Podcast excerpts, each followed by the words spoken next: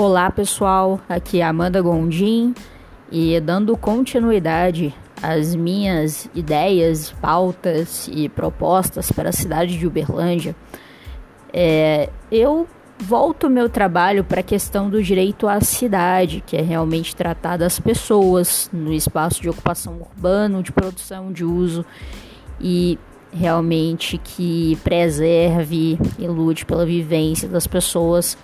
reduzindo aí as desigualdades, fomentando as práticas de equidade de gênero, que seria a igualdade de oportunidades entre homens e mulheres, e também a questão de cidades inteligentes, resilientes, com governança climática que possam aí pensar em um futuro e trabalhar de maneira sistêmica e integrada com os objetivos de desenvolvimento sustentável da ONU que seria justamente trabalhar de uma maneira intersetorial todos os aspectos da cidade com um diagnóstico de metas daquilo que precisa ser melhorado, para que a gente possa trabalhar com isso de uma maneira localizada, atendendo às diferentes realidades, as diferentes realidades do nosso espaço urbano, é, regionalmente também. Então, dentro dessas propostas também, para a questão da equidade de gênero é incentivar as cooperativas de trabalho e reorganização local do trabalho de mulheres, com programas de formação técnica voltados especialmente para as mulheres em situação de violência doméstica, que estão aí é, muitas vezes reféns dessa situação e precisam da emancipação financeira para darem seguimento em suas vidas. E a melhoria do transporte público é, de uma forma a incentivar a subvenção municipal para que isso possa ser aperfeiçoado. Né, aperfeiçoar, no caso, a conexão entre bairros e a segmentação de linhas para atender melhor as necessidades das mulheres e incentivar aí, o uso do transporte coletivo. E a gente sabe que isso é uma tarefa do executivo, mas que cabe ao legislativo a fiscalização e o questionamento também sobre essas melhorias. E seria pela criação também de um fundo municipal de mobilidade é, e a criação de um projeto chamado Rosalinas para resgatar a memória das mulheres vítimas de feminicídio da cidade, com campanhas de combate à violência e remoção das placas e referências a feminicidas que nós temos aqui na nossa cidade. É, é importante esse resgate à memória para que a violência contra a mulher seja levada da maneira séria como deve ser e que não exista mais espaço para essa forma de violência simbólica contra as mulheres nós precisamos de atitudes como essa para que as mulheres possam ser vistas e respeitadas nos espaços urbanos, para que não se naturalize as condutas violentas, para que a gente não apague aí as histórias dessas mulheres que perdem suas vidas diariamente nos espaços urbanos e espaços que deveriam oferecer segurança.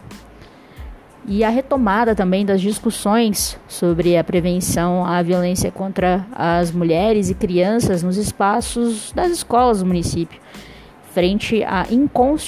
inconstitucionalidade de uma lei municipal que proíbe a palavra de gênero nas escolas, lei essa que já se mostrou inconstitucional e já foi derrubada em outras localidades pelo país. E um programa de resiliência urbana que tenha uma metodologia para avaliação do perfil de resiliência da cidade. E a proposição então de políticas adequadas ao contexto da nossa cidade, baseado numa iniciativa chamada Mulheres pelo Clima, que nós sabemos que as principais atingidas pelos, pelas mudanças climáticas são as mulheres, porque nós somos maioria nos espaços e maioria também na situação de vulnerabilidade social, como pessoas com menor acesso a recursos financeiros e enfim, isso acaba levando também a crise climática, no caso, acaba levando a uma diminuição de direitos. Esses direitos não são garantias, é, como posso dizer, atemporais, mas eles são mantidos durante o tempo e vão sendo questionados, vão sendo diminuídas as garantias à medida que crises vão surgindo. E a crise ambiental é a nossa grande crise né, de sobrevivência da espécie humana e ela nos afeta localmente. Nós sentimos a existência dela diariamente nos espaços urbanos. E precisamos de medidas que nos torne resilientes a ela, que possamos estar preparados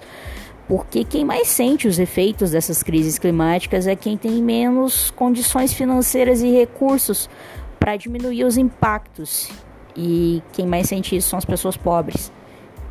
e que acabam pagando preço aí alto